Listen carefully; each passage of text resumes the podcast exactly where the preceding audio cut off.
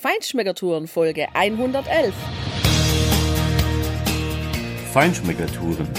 Der Reise- und Genuss-Podcast für Menschen mit anspruchsvollem Geschmack von Bettina Fischer und Burkhard Siebert. Hier lernst du außergewöhnliche Food- und Feinkostadressen, Weine und Restaurants kennen. Begleite uns und lass dich von kulinarischen Highlights inspirieren. Hallo und schön, dass du wieder bei uns bist. Heute hörst du, wie wunderschön die isländische Natur und die isländischen unendlichen Weiten sind. Wir nehmen dich mit auf eine ganz besondere Tour, nämlich den Golden Circle. Du wirst erfahren, warum du gleichzeitig mit einem Bein in Amerika und mit dem anderen in Europa stehen kannst. Wir gehen mit dir an wunderbare Wasserfälle. Du wirst erfahren, welche Besonderheiten es in der isländischen Nahrungsmittelproduktion gibt.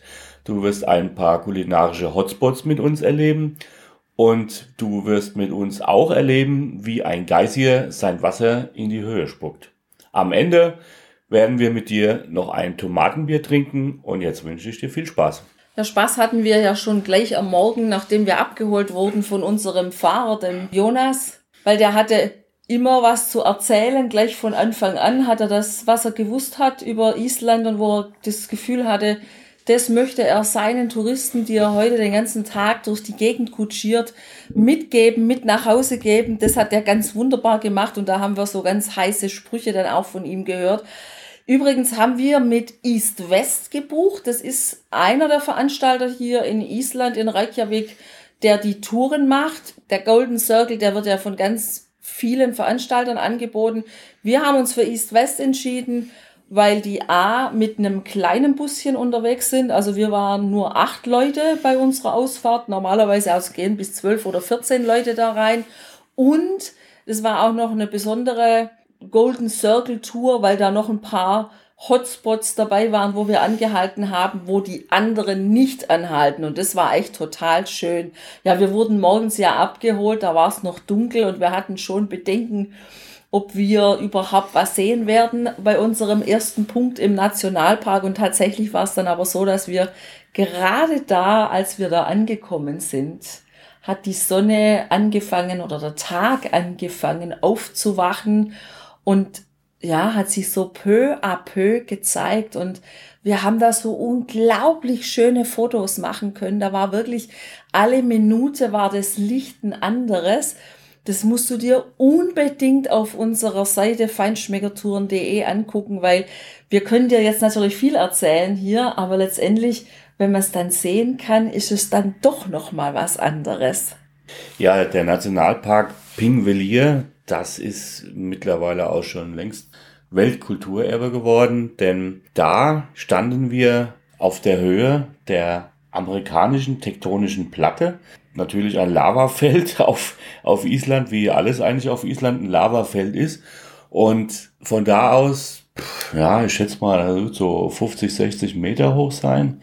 Von da aus hast du einen wahnsinnig tollen Blick über den größten Binnensee auf Island, der eben da liegt. Ähm, und es ist ein etwa sieben Kilometer breiter Graben bis zur anderen Seite, wo dann die ja, eurasische Platte anfängt. Aber es gibt überall Schnittstellen und du kannst auf unserem Blog deshalb auch einen sehen, wo wir tatsächlich ähm, getrennt in Amerika und in, und in Europa stehen, aber uns trotzdem an der Hand halten konnten. Das war ganz witzig und vor allem dieses aufgehende Sonnenlicht, was ich dann auch in dem Wasser, das spiegelglatt da lag, es war absolut ruhig, ja, dass sich da drin gespiegelt hat, das war wunderschön zu sehen.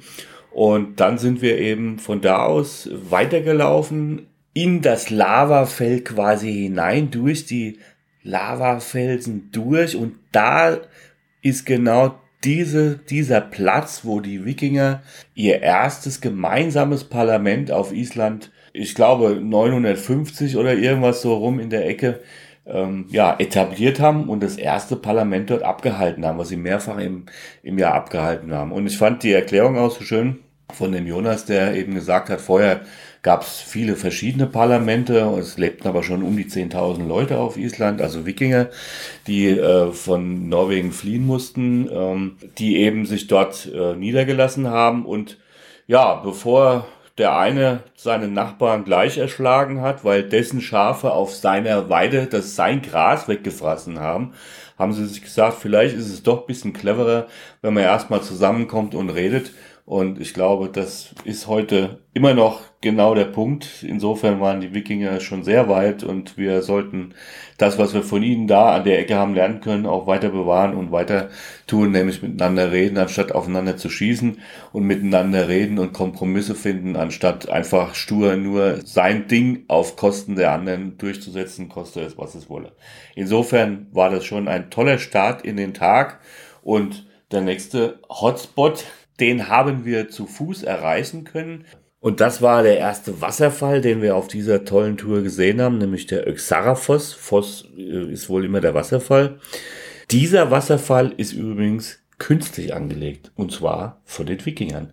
Weil die wollten ganz gerne an ihrem Parlamentsplatz, wo im Übrigen auch der erste Ministerpräsident der, der Isländischen Republik äh, die Urkunde da unterschrieben hat, die wollten eben auch an ihrem Parlamentsplatz etwas zu trinken haben, Wasser haben und haben einfach ein Flüsschen, was oben auf diesem ganzen Lavafeld vorher dahin floss, umgeleitet. Das stürzt jetzt durchaus schon ganz imposant über die Abrisskante quasi weg und fließt dann auch in diesen See. Das ist übrigens auch der einzige Zufluss in diesen See, der quasi oberirdisch passiert. Ja, nachdem wir dann das Wasser hinter uns gelassen haben, das kalte Wasser, ging es dann weiter auf der Tour in Richtung Wärme. Und da sind wir dann nach Laugarwatten gefahren. Ich hoffe, ich habe es einigermaßen gut ausgesprochen. Es ist ein bisschen schwierig, das Isländisch. Ich glaube, ich schaffe die Sprache nicht so richtig. Das ist ein bisschen so, ja, fast so staccato abgehackt für mich. Ansonsten ja kein Problem mit dem Sprachen lernen, aber das hier, also das fordert mich ehrlich. Ja, jedenfalls, wir sind dann in die warme Ecke gekommen, nämlich da, wo es anfängt, überall zu dampfen, wo die Erde dampft, wo sich die Lava, die Gase der Lava Luft machen. Und da gibt's zum Beispiel dann den Fontana Wellness Bereich.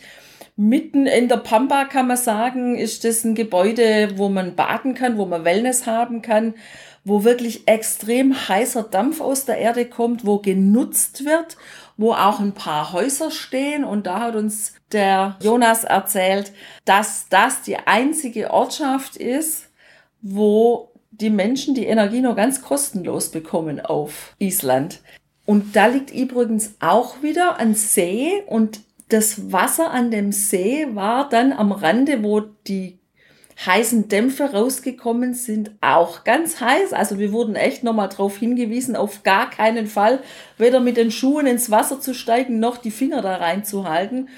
Und da haben wir eben auch gesehen, wie die Isländer voll cool in der Erde Brot backen. Also die, die können ja die Wärme extrem gut nutzen und das tun die auch. Und dann graben die da ein Loch in die schwarze Lava-Erde, die ist ja, Erde ist es fast gar nicht. Das sind eher so Steine. Das geht relativ easy mit der Schaufel da so zwei, drei Hübe rauszuholen, ein Loch zu buddeln, einen Topf reinzustellen, in dem Brotteigmasse ist und dann, ja, wieder zuzuschaufeln und zu warten, bis das, das Brot gebacken ist. Also eine echt coole Sache, die auch Tradition hat und die offensichtlich auch weit verbreitet ist immer noch in Island. Ja, die Erdwärme, die, das heiße Wasser, das kochende Wasser, was da ja auch rauskam, wird eben auch zum Brotbacken genutzt, was ich ganz witzig fand. Die haben auch übrigens jeder ihre eigene Kennzeichnung für das kleine Häufchen, wo der Topf quasi drunter versteckt ist. Ähm, wir hatten eine Frau getroffen, die da gerade einen ausgebuddelt hat und einen neuen wieder reingetan hat. Die packen einfach einen Stein drauf. Andere haben ein Fähnchen oder sonst was, damit sie ihr eigenes Brot dann auch wieder tatsächlich finden. Und Jonas erzählte eben auch, dass du, da gibt's wohl eine Strecke, wo du durch diesen See schwimmen kannst, ja, wo dann so abwechselnd richtig heiß, richtig kalt, richtig heiß, richtig kalt das Wasser ist. Ja. Und also richtig heiß meint tatsächlich 80 bis 100 Grad. Und du kannst es auch auf unseren Bildern sehen, dort von dieser einen Station, wo eben dieser Brotbackautomat quasi ja, sich befindet, dass äh, das durchaus imposant aussieht. Ja, und wahrscheinlich nach solche wechselwarmen Bäder tut ein Eis ganz gut. Also unglaublich, aber mitten in der Natur, wo wirklich nichts ist außer Lavafelder und hier und da Berge beziehungsweise Vulkane sich als Berge auftürmen. Da findest du dann auf einmal die Milchfarm Efstidalur. Und die haben Milchkühe und Kälber und aber auch Pferde, also die Islandpferde. Und begrüßt wurden wir da von vier Hunden. Und da hat der Jonas uns erzählt, also wenn irgendjemand Lust drauf hat, Stöckchen zu werfen, dann würden sich die Hunde da extrem, also mindestens einer davon wohl, der ist da ganz verrückt danach, sich da sehr drauf freuen. Drei schwarze, Rabenschwarze mit einem mhm. ja, mittellangen Fell Hunde sind da rumgelaufen und ein ganz weißer Hund und da stand auch tatsächlich eine Frau, die hat was geworfen und da sind die auch gerannt. Also jedenfalls ist es so, wenn man gerne Stöckchen wirft, dann nehmen einen die Hunde da in Beschlag. Wir haben das in diesem Fall nicht gemacht. Wir sind direkt dahin, wo wir die schönen kleinen süßen Kälbchen gesehen haben und haben da auch Bilder davon gemacht. Und natürlich sind wir reingegangen und haben das Eis probiert, weil angeblich soll das das beste Eis von Island sein. Und tatsächlich war das auch wirklich richtig gut. Also ich habe mir eine Kugel Minzeis mit dunkler Schokolade geholt. Im Geschmack war das völlig anders als dieses Eis, das ich sonst aus Italien, Deutschland oder Frankreich, ja, oder Spanien kenne. Ich hatte schon das Gefühl, dass ich das Fett, den Rahmen der Milch so richtig im Mund hatte. Und da das ja auch der Geschmacksträger ist, hat es diesen Minzgeschmack extrem gut transportiert. Ja. Das war sozusagen eine wirkliche Wucht und ich glaube, die Wucht, die macht sich auch bestimmt auf den Rippen breit, wenn man davon mehr isst. Ja, wobei also die Kühe sehr gesund ausgesehen haben, wie sie da ganz gemütlich ihr Heu gefressen haben. Ich meine, das merkst du halt, ja, in der, in der, in den Produkten. Das, was die Tiere dort fressen, ist ja ganz anderer Geschmack. Es gibt ein ganz anderes Aroma auch in die Milch und in die Produkte aus dieser Milch. Und ich hatte mich für einen Skier Blaubeerkuchen entschieden. Skier ist ja so eine Art Quark, ja, aber es ist deutlich fester. Und ich finde es sehr angenehm in der Konsistenz und auch im Geschmack. Was nicht hätte drin sein müssen, war der, der leichte Hauch von Minze. Ich hätte lieber die Blaubeere pur geschmeckt, weil die sind hier auf Island einfach fantastisch. Ich glaube, ich habe das schon in einem anderen Podcast erwähnt. Auf jeden Fall eine tolle Adresse, um mal anzubremsen. Du kannst dort übrigens Blaubeer auch andere Dinge noch mitnehmen. Es gibt auch Käse, den die machen und wir haben auch eine Blaubeermarmelade und getrocknete Algen mitgenommen. Mal sehen, wie die schmecken. Das war ein Tipp von dem, von unserem Fahrer, von dem Jonas. Und ja, schauen wir mal, was da aus der Packung kommt. Ja, Kelp ist das. Das schmeckt ja nochmal anders wohl als Algen. Und es ist ja auch so blatt. Das sieht aus wie ja, Chips. Ja, das ist doch das Gleiche, was in Südafrika äh, in, der, in, der, in der Bucht da war, wo die ganzen Pinguine waren, ne? Genau. Das ist richtig. Jetzt. Ja, die Welt ist doch klein. Ja, danach haben wir den Strockhur aufgesucht. Strockhur, das klingt schon ziemlich ja, kräftig, ne? also Staccato-mäßig eben Auch, auch Staccato-mäßig, genau. Das ist eben dieser berühmte Geysir, der alle fünf bis acht Minuten mindestens irgendwie spuckt, bis zu 30, 40 Meter hoch da in die, in die Luft bläst und also, ich meine, er macht es natürlich ohne Vorwarnung. Ne? Also da wird nichts runtergezählt, dass du dein Handy klar machen kannst und jetzt kannst du schießen oder so mit deinem Foto. Das ist natürlich nicht der Fall, weil das ist Natur. Da musst du schon ein bisschen Geduld haben, aber wie gesagt, das ging ganz schnell. Wir sind dahin gelaufen über so ein Feld, wo auch so ganz kleine Geysire sind, so kleine Löcher, da blubbelt so ein bisschen. Ähm, da, da ist kochendes Wasser mitten an der Erdoberfläche. Das ist ein, ein wahnsinnig toller Anblick, über dieses ganze Feld zu laufen. Da läuft überall in Rinnsalen das Wasser runter, eben von diesem großen Strockhur, der weiter oben ist. Da musst du dir unbedingt auf unserem Blog äh, ein Video und ein paar Bilder angucken, wie da das Wasser rausschießt und was für tolle Bilder das gegeben hat. Das war ja auch schon ein bisschen später. Da war die Sonne schon, ja, ziemlich weit oben. Und durch diese Wolken, die im Hintergrund waren und durch dieses Wasser, ja, und der Blick der Kamera in die Sonne rein haben sich nochmal wahnsinns tolle Farbspiele und Motive ergeben. Äh, ich habe da draufgehalten, was das Zeug hält. Ich glaube, mein Update für die iCloud, der, das hat irgendwie eine halbe Stunde gedauert, bis die ganzen Bilder da drüben waren. Es ist einfach ein fantastischer Anblick. Das war total schön, über dieses Feld zu laufen und dieses Rauchen und Dampfen und Blubbern überall zu erleben. Also ja, schade im Grund, dass wir nur eine halbe Stunde Zeit hatten, um uns dort aufzuhalten. Was ich auch interessant fand, also man kann schon ein bisschen erahnen, wann der Strohkur meint, er müsste dann mal wieder einen Blub machen und seine Fontäne nach oben, oben werfen. Also wenn man sich vor dem Loch postiert und das Wasser genau beobachtet, dann sieht man, wie er anfängt, langsam das Wasser blasen zu werfen. Und erst ganz wenig und dann immer mehr. Und dann schwappt das Wasser immer mehr hin und her und die Blasen werden größer sozusagen. Und dann hat man so das Gefühl, jetzt muss mindestens der Daumen auf dem Handy auf Auslöser drauf sein, weil jetzt dauert es nicht mehr lang. Und dann macht es aber tatsächlich und dann ist das alles da. Dann schießt yeah. die Fontäne nach oben. Was ich überhaupt spannend fand heute bei dieser Tour Golden Circle, das war so die Abwechslung zwischen kalt und warm. Und das alles auf einem relativ engen Gebiet fand ich, weil wir sind immer so von Hotspot zu Hotspot so in etwa 10 Minuten, maximal 20 Minuten letztendlich gefahren. Mhm. Und einmal waren wir bei dem richtig eiskalten Wasser und dann waren wir wieder da, wo es gedampft hat und wo es heiß war. Und zwischendrin diese Lavalandschaft mit dem olivgrünen Farnen, die da überall sich über diese Lavafelder legen. Und dann wieder dieses goldblonde, hellbraune Gras. Also das ist schon eine unglaublich andere Landschaft, wie wir sie sonst aus Europa also südlicher von Island eben Europa, überhaupt nicht kennen. Und die Abwechslung nach dem heißen Geysir, die war dann einfach unser nächster Stopp, nämlich der Gulfos, also der goldene Wasserfall. Und golden haben wir den tatsächlich erlebt, denn als wir angekommen sind, hat noch die Sonne gescheint.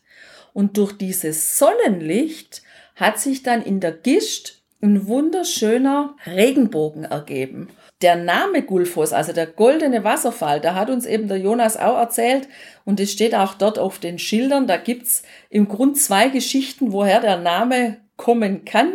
Man ist sich nicht so ganz einig, welche Geschichte die richtige ist. Also du kannst dir quasi rauspicken, welche du haben willst. Und das eine ist eben die Idee, dass durch die Sonne, die sich in der Gist spiegelt, dieser Regenbogen entsteht, dass daher der Name Goldener Wasserfall kommt. Und das an, die andere Geschichte ist, dass es da einen Bauern gab, den Sverin Palsson, der hat da ganz in der Nähe gewohnt. Und es war ein ziemlich reicher Bauer, der hatte viel Gold und der wollte seinen Kindern nicht das Gold vererben und sonst auch niemand das Gold vererben. Und deswegen hat er offensichtlich eine Truhe mit seinem ganzen Gold in den Wasserfall geworfen und daher soll dann der Name der goldene Wasserfall kommen. Naja, also nimm, was du haben möchtest. Wir haben uns noch nicht so richtig entschieden, welche Geschichte unsere ist. Ja, apropos Geschichte, ähm, da gibt's vor allem eine Geschichte, der du verdankst, dass du diesen Wasserfall heute überhaupt noch sehen kannst. Es gab da nämlich eine junge Frau, Sigridur von Bratthold. Die wohnte in der Nähe dieses Wasserfalls, ist 1875, glaube ich, so rum geboren worden und hat als junge Frau, als dann zunehmend auch mal Leute dahin kamen, um den zu sehen, die Leute dorthin geführt, weil das war nicht ganz so einfach zu der Zeit an diesen Wasserfall zu kommen, der also so wahnsinnig imposant ist und auch von, von der Kraft, äh, das stand oben auf den Schildern auch, also deutlich mehr zu bieten hat als die Niagara Falls in den USA. Oder zwischen Kanada und den USA. Das ist ja, wenn ich es richtig weiß, an der Grenze. Und steht noch auf der To-Do-Liste. Tina, die wir noch abarbeiten müssen weiter. Ja, aber jetzt abgesehen davon, dass dieser Wasserfall eigentlich zwei Wasserfälle hintereinander sind, zwei Stufen. Ja, du siehst den ersten, die erste Stufe runterbrechen, das ist noch nicht ganz so hoch. Dann fließt das Wasser wie auf einer schiefen Ebene, ja, also nicht, nicht wirklich ein, glattes, äh eine glatte Fläche, sondern auf einer schiefen Ebene weiter runter und dann in die andere Richtung, da rauscht dann aber richtig kräftig runter. Also da da ist echt amtlich was geboten. Und das rauscht dann in eine ganz lange Spalte in diesem Lavafeld und fließt langsam da hinten hinaus. Und genau diese Formation, die wollten sich ein paar Kapitalisten zunutze machen und haben gesagt, Anfang des 20. Jahrhunderts, klasse, wir machen am Ende dieses Lavatunnels quasi dieses Canyons eine Staustufe hin. Wir stauen den ganzen Kram bis nach hinten auf. Dann haben wir da vorne die Möglichkeit, ein super Kraftwerk, ein Wasserkraftwerk zu machen, um Elektrizität verkaufen zu können, damit Gewinn zu machen. Und naja, scheiß drauf, der Wasserfall da hinten, der ist dann halt weg, weil bis dahin ist das dann aufgestaut und dann siehst du halt keinen Wasserfall mehr. Und diese Sigridur von Bratthold, die hat gesagt, nee, das lasse ich nicht zu. Die ist drei Tage lang nach Reykjavik gelaufen, hat dort zwei Wochen vor dem Parlament demonstriert und protestiert, bevor sie überhaupt eingelassen und angehört wurde. Das wurde sie dann und danach hat das isländische Parlament beschlossen, okay, wir kaufen den ganzen Kram, das wird ein Naturschutzgebiet, so haben sie es gemacht und deshalb kannst du heute noch diesen wahnsinnig tollen Wasserfall sehen, über den wir einen wunderschönen Regenbogen gesehen haben. Und das ist, finde ich, die bessere Story. Mir ist eigentlich egal, warum der goldene Wasserfall heißt. Ja, Geschichten gibt's hier viele in Island. Zum Beispiel die von einem Minister, der zu einer internationalen Forstkonferenz gereist ist und sich die anderen Minister schon gefragt haben, was der wohl da überhaupt will.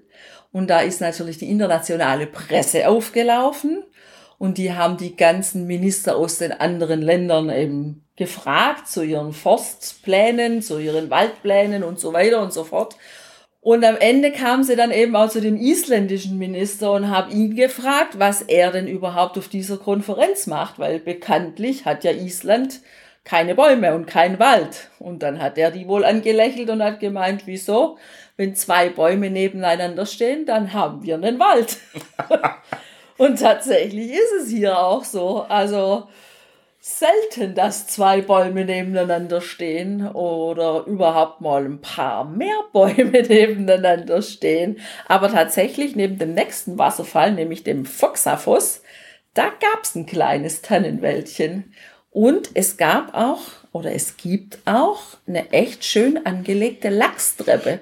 Und die ist so steil an dem Wasserfall, obwohl der Wasserfall relativ klein ist. Also der Höhenunterschied, den oh. das Wasser ja bewältigt im Herabfallen, im Herunterstürzen, der ist, finde ich, nicht so hoch jetzt. Ich kann die Meter nicht abschätzen, aber die Lachstreppe, die da daneben angelegt wurde, die ist relativ lang und vor allem auch, finde ich, echt steil. Und eins ist klar, wenn die Lachse von da unten da oben sind, dann haben die echt was geschafft. Ja. Also, das ist Power Body Training. Das ist was, was sicher ist. Wirkt sich bestimmt sehr positiv auf den Geschmack dieser Tiere aus. Und Geschmack, apropos Geschmack, das war dann auch sozusagen unsere letzte Station, nämlich mitten in Island zwischen Geysiren, Wasserfällen und den Vulkanen liegt eine Tomatenfarm. Tada! Das wollten wir fast ehrlich nicht glauben, aber das ist natürlich Greenhousing, nennt sich das. Ähm, hier auf der Insel einfach A, schlicht und ergreifend notwendig und B, super machbar. Ja? Die haben dort in Friedheimer, so heißt äh, diese Farm, die eben in Gewächshäusern Tomaten kultiviert und dafür nutzen sie natürlich was? Klar, das heiße Wasser aus der Erde.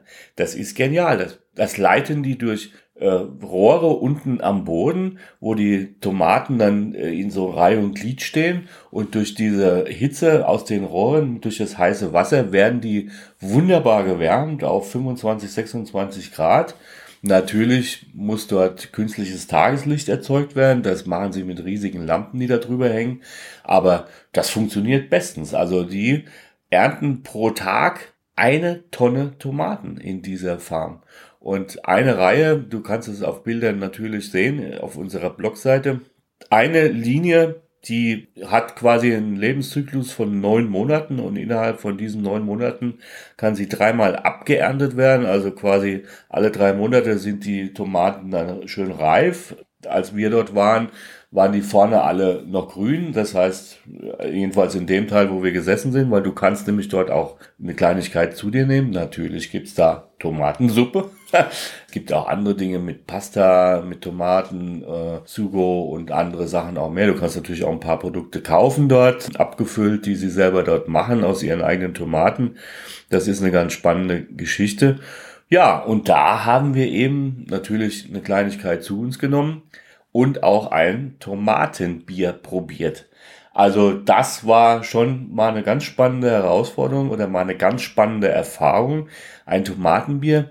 Ich meine, sie nutzen nicht nur das heiße, sondern auch das klare, kalte Wasser, weil natürlich Tomaten aus 90 Prozent Wasser bestehen. Das heißt, viel Wasser da rein muss, dann nehmen sie natürlich das kalte und mit diesem ganz klaren Wasser, ja, brauen sie auch dieses Bier mit den Tomaten eben ich fand's ganz spannend. Ich fand's so leicht spicy, leicht würzig. So, also so einen Hauch von Schärfe war da drin ähm, aus der Tomate heraus. Weniger fruchtig, aber ansonsten echt äh, ja ein angenehmes, trinkbares Bier. Ich fand das echt okay. Das war ein total schöner Abschluss von unserer Tagestour, von unserem Golden Circle. Und was uns auch der Jonas noch erzählt hat, die beiden Vulkane, Hekla und Katla. Das sind die aktivsten Vulkane auf Island und die brechen wohl so alle 50 bis 10 Jahre aus. Und jedenfalls ist es so, dass beide überfällig sind. Der eine ist schon ziemlich lange überfällig. Mhm.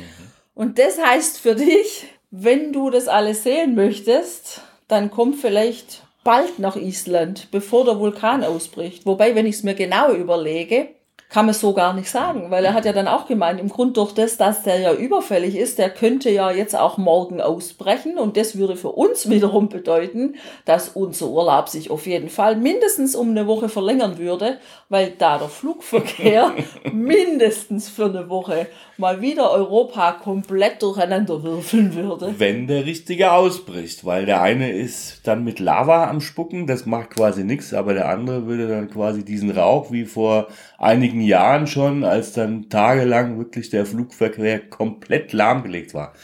Ja, das wäre, Tina, natürlich eine super Option, weil da könnten wir noch ein paar mehr Restaurants hier ausprobieren. Ja, und wir hätten auch nochmal die Chance, nochmal auf Polarlichterjagd zu gehen. Ja. Vielleicht würden wir dann doch was sehen. Also wenn der Rauch in die eine Richtung ziehen würde und die Polarlichter würden am anderen. Merkst du was? Ende erscheinen. Also alles schwierig. Du siehst schon, Natur pur, die macht halt, was sie will. Ja, was sie will. Es war ein total schöner Tag. Wir sind immer noch total inspiriert, total geflasht von diesen Naturschauspielen, die wir gesehen haben, von diesen Eindrücken. Und ich denke, es dauert auch noch ein paar Tage, bis wir das alles so richtig verarbeitet haben. Und ich denke, wir sollten das im Sommer mal nochmal anschauen. Ja, mit einem Mietwagen, wo du dann wirklich in Ruhe da so lange bleiben kannst, wie du willst. Das war toll mit dieser Tour, weil es war eine ganz kleine Gruppe und der Jonas hat sich wirklich Zeit genommen, aber natürlich musste es auch immer wieder weitergehen. Ich glaube, wenn du mit so einem Riesenbus mit 50, 60 Leuten fährst, ist das bei weitem nicht so schön. Da wird es wahrscheinlich noch enger getaktet sein, weil bis die alle wieder im Bus sind wieder raus sind, äh, das dauert ja viel länger. Und die fahren eben auch nicht alles an. Also wenn, ist unsere Empfehlung, mach eine Tour, entweder mit East West oder da gibt's vielleicht auch noch andere, die so kleine Touren anbieten. Das ist bestimmt die bessere Option. Und dann, ja, einfach baff sein. das ist wunderschön.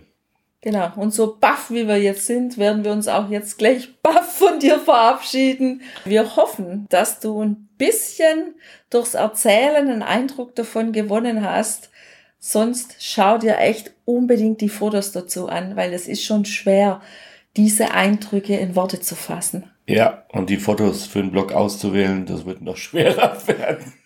Bestimmt. Aber natürlich hat dieser wahnsinnig beeindruckende Tag nicht nur jede Menge schöne Impressionen und Eindrücke hinterlassen, sondern auch ein leichtes Hungergefühl, so dass wir, als wir dann von dieser wunderschönen Rundreise zurückgekommen sind, noch eine Empfehlung der netten Stewardess aus der Iceland Air Maschine gefolgt sind. Wir haben das Restaurant Kohl aufgesucht, K-O-L, es ist etwas unterhalb der Hallgrimskirche. Ein sehr schönes Restaurant, wahnsinnig ausgebucht, sehr gemütlich eingerichtet, ein warmer Charme ist da drin und dort haben wir natürlich noch ein schönes Menü genossen. Hier hörst du ein paar Verkostungsnotizen und natürlich stellen wir dir den Link zu diesem tollen Restaurant auch in die Shownotes ein. Viel Spaß beim Genießen. Die Vorspeise waren Jakobsmuscheln, das waren aber ganz kleine. Die waren sehr, sehr frisch im Geschmack und hatten schöne Röstaromen durch das Anbraten, waren aber innen noch richtig, ja, fast roh, also optimal. Sehr frisch im Geschmack. Man hat irgendwie mehr das Gefühl, dass sie aus dem richtig kalten Atlantik kommen, als diese ganz großen, die sonst woher kommen. Ja, das, wie heißt das, Katafi? Katafi, das Engelshaar, was du sonst von äh, ja, süßen griechischen Gebäck oder türkischen Baklava kennst. Das war ja eine ganz tolle Kombination in der Textur auch. Und da hat so ein bisschen fast weihnachtliche Gewürzanklänge gehabt. Die Dill Mayo war unheimlich grün, unheimlich grasig. Der Dill aber nicht so hervorstechend, sondern insgesamt eine ganz harmonische Komposition. Hat super gepasst. Dann waren da drauf ähm, Mandeln, auch Haselnüsse und eingelegte Eschalotten. Die haben so einen netten Kontrapunkt gegeben. Also es war insgesamt ein richtig ganz toller, toller Gang. Das Bier, was ich habe, ist ein dunkles, rötliches, aber noch leicht transparentes Jule Gut von der Gul Brauerei hier aus Island. Und das ist ein echt zischiges Weihnachtsbier. Ist überhaupt nicht süßlich, hat aber schon leichte Aromen von Spekulatius, malzig, leichte Malzaromen, aber wie gesagt, insgesamt überhaupt nicht süß, schätze mal so 5,5 Prozent. Und ja, ist ein richtig guter Durstlöcher und passt aber auch hier hervorragend zu den Fischgeschichten, die ich da habe. Ich habe das Tenderloin als Hauptgang. Das sind ganz kleine, süße Champignons, als ob die im Wachstum gestört wurden, so liegen die da drauf, die schmecken echt klasse. Dann hat es rote Körner, da dachte ich erst, das sind Pfefferkörner, aber das sind süßlich eingelegte Senfkörner. Schmeckt super genial zu diesem Fleisch. Und das andere, das dürfte Kartoffelpüree sein eine grüne eine braune Soße, da weiß ich nicht, was das ist. Ja, und dann steckt da noch so ein gebackenes Segelschiff drin. Habe ich keine Ahnung, was es ist. Ähm, muss ich auf der Karte gucken. Jedenfalls, das ist auch nicht mein Ding. Das bitzelt irgendwie auf der Zunge, das ist so brennig, das brennt mich ein bisschen, das ist so, ich weiß nicht, irgendwie fermentiert, habe ich das Gefühl und ja, muss man nicht haben. Aber ansonsten wunderbar dieser Gang. Ja, und der Fenchel zu meinem Lachs, der Lachs ist übrigens hervorragend. Der Fenchel zu meinem Lachs, der muss leicht eingelegt gewesen sein, so wie Mixed Pickles, Gurke, Dill-Senfgurke. So ein bisschen äh, an das erinnert er mich. Und ja, eine grüne, ganz cremige, leichte, fluffige Remoulade zu dem Fisch passt richtig gut. Komm auf unsere Seite und ja, dir viel Spaß beim Genießen. Mach's gut. Bis bald. Ciao. Ciao.